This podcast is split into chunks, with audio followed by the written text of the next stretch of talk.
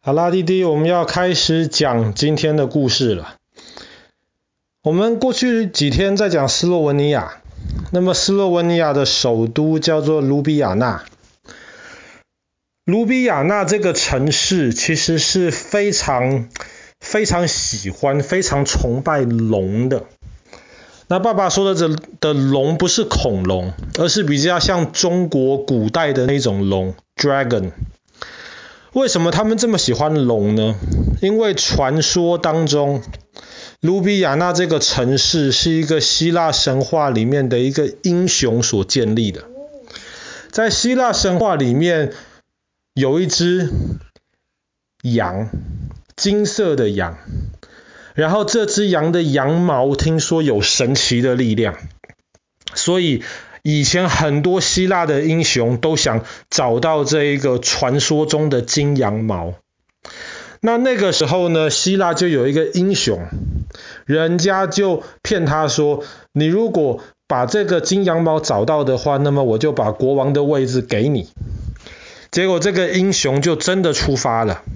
然后还带着一群他的伙伴们去探险，去找这个金羊毛。结果后来他就得到了一个公主，可是同时是一个有法术的一个公主的帮助。后来他就真的找到了这个金羊毛。那听说他在找这个金羊毛的路上呢，还被一条邪恶的龙阻挡。然后后来这个勇士解决掉了那只龙之后呢，就在那个地方建立起了一个城市，那个城市就是卢比亚纳。所以卢比亚纳的这些人，他们就觉得说，哎呀，原来我们这个地方曾经是有龙出没的，甚至他们觉得自己可能就是龙的后代。所以在卢比亚纳的这个老城的中心有一条桥，其实这条桥本身倒没有什么太特别的地方，但是这条桥上面有四条龙，那么传说其中有一条就是被英雄解决的一条龙，所以。卢比亚纳市中心的这个龙桥，现在也变成是一个有名的观光据点。但是爸爸今天要讲的故事，其实跟卢比亚纳没有太多的关系。弟弟还记不记得我们昨天讲到克斯特地形，然后昨天讲到地底下面的那个大峡谷跟山洞。可是，在卢比亚纳，而不是在卢比亚纳，在斯洛文尼亚境内，其实除了昨天讲到的那个地底下的大峡谷之外，还有很多不同的喀斯特地形，还有很多地底下不同的大大小小的山洞。大概在几百年前哦，有一群农夫，他们在种田的时候，他们就觉得，哎呀，前几天下大雨。我们种田要小心，不然可能会有洪水冲出来。像中国大陆前几天就发生了洪水的事情，然后有很多人就被冲走了，这是一个非常可怕的东西。所以这些农夫就很小心。可是当这个大水冲下来了之后，他们有准备，所以他们没有被冲走。但是他们发现了一件很奇怪的事情：被水冲下来，其中。有一些大概可能长二三十公分，白白的、圆圆的，你乍看之下好像是一条蛇，可是后来他们仔细看，发现不是蛇，因为它有脚，前面两只，后面两只。前面的两只脚呢，每只脚上面有三根手指头，后面的两只脚，每只脚有两根手指头。而且这个小小的东西，它的那个脸颊两边还有像鳞片这样子的东西，这样子的鳃啊，像鱼的那个鳃一样。这些农夫们看到了就非常的惊讶，他们从来没有看过这种东西。然后他们知道那个洪水是从一个他们看不见的地底下的山洞的地下河里面冲出来的。所以他们那个时候就觉得，我们一定是看见龙宝宝了。我们斯洛文尼亚人果然是龙的后代啊！你看，我们从来没有看过这种生物，这个一定是龙宝宝，它长得就像是传说中的龙小时候一样。这种生物叫做洞源，听起来是一个很奇怪的一个名字。它有一个亲戚叫做蝾螈。其实蝾螈也比较少见，英文叫做 salamander。蝾螈其实洞螈就是一种住在山洞里面的蝾螈。那么全世界基本上只能在斯洛文尼亚的这种地下的山洞、有地下河的地方能够找到这个洞螈。洞螈很特别，为什么？因为在达尔文写他的那个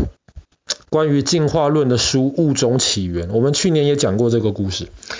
这个物种起源里面，达尔文就举洞螈当例子，他就说洞螈其实是一个非常好的进化的一个例子。为什么呢？因为这一种动物刚出生的时候，它是有眼睛的。可是呢，当他出生的时候，他就一直成长在地底下，在地下水当中，然后是完完全全周围是一片的黑暗，所以。当他出生之后，他就发现到他不需要眼睛，所以当他三个月大、四个月大的时候，他的眼睛基本上就消失了，就退化，没有办法使用了。所以达尔文就说，这个就是一个例子，一个生物它可以改变它自己身上的一些功能，为了适应周围的环境。而且爸爸刚刚说到，这个农夫发现这些洞螈是白色的。后来科学家做实验，科学家发现，如果你把洞螈放到有光的地方，它的眼睛已经退化了，可是它的皮肤会从白色的慢慢变深，变成有颜色，像是一般其他的洞螈，呃，其他的蠑螈一样。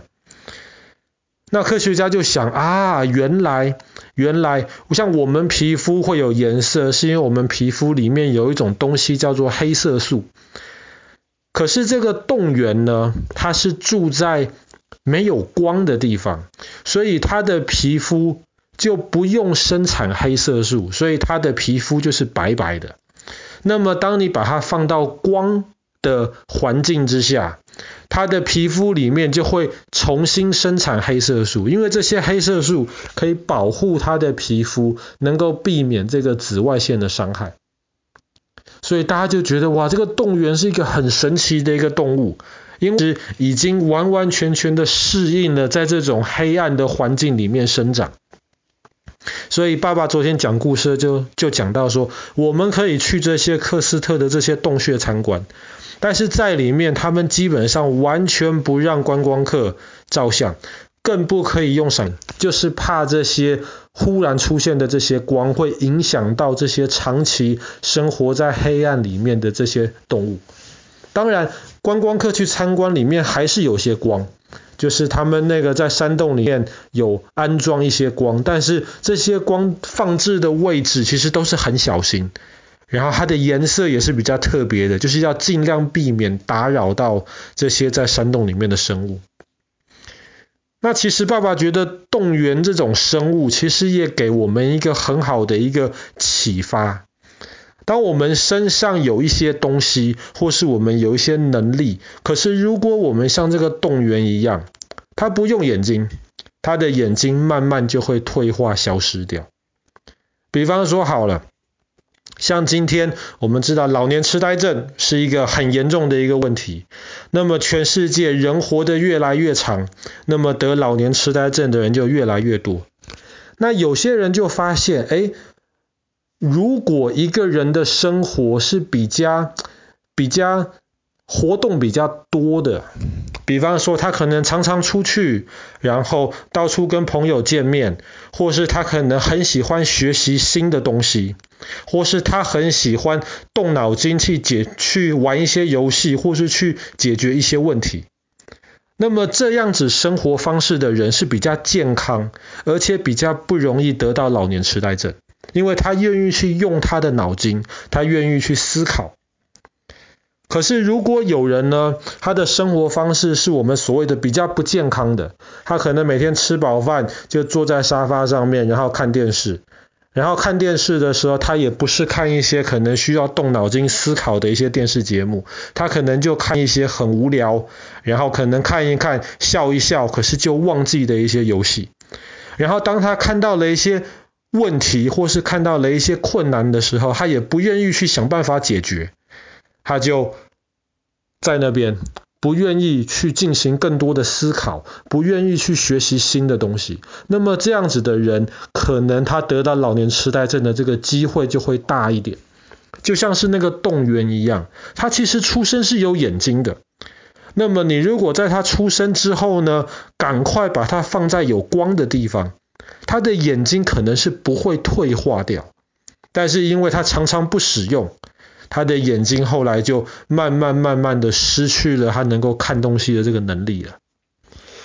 所以滴滴要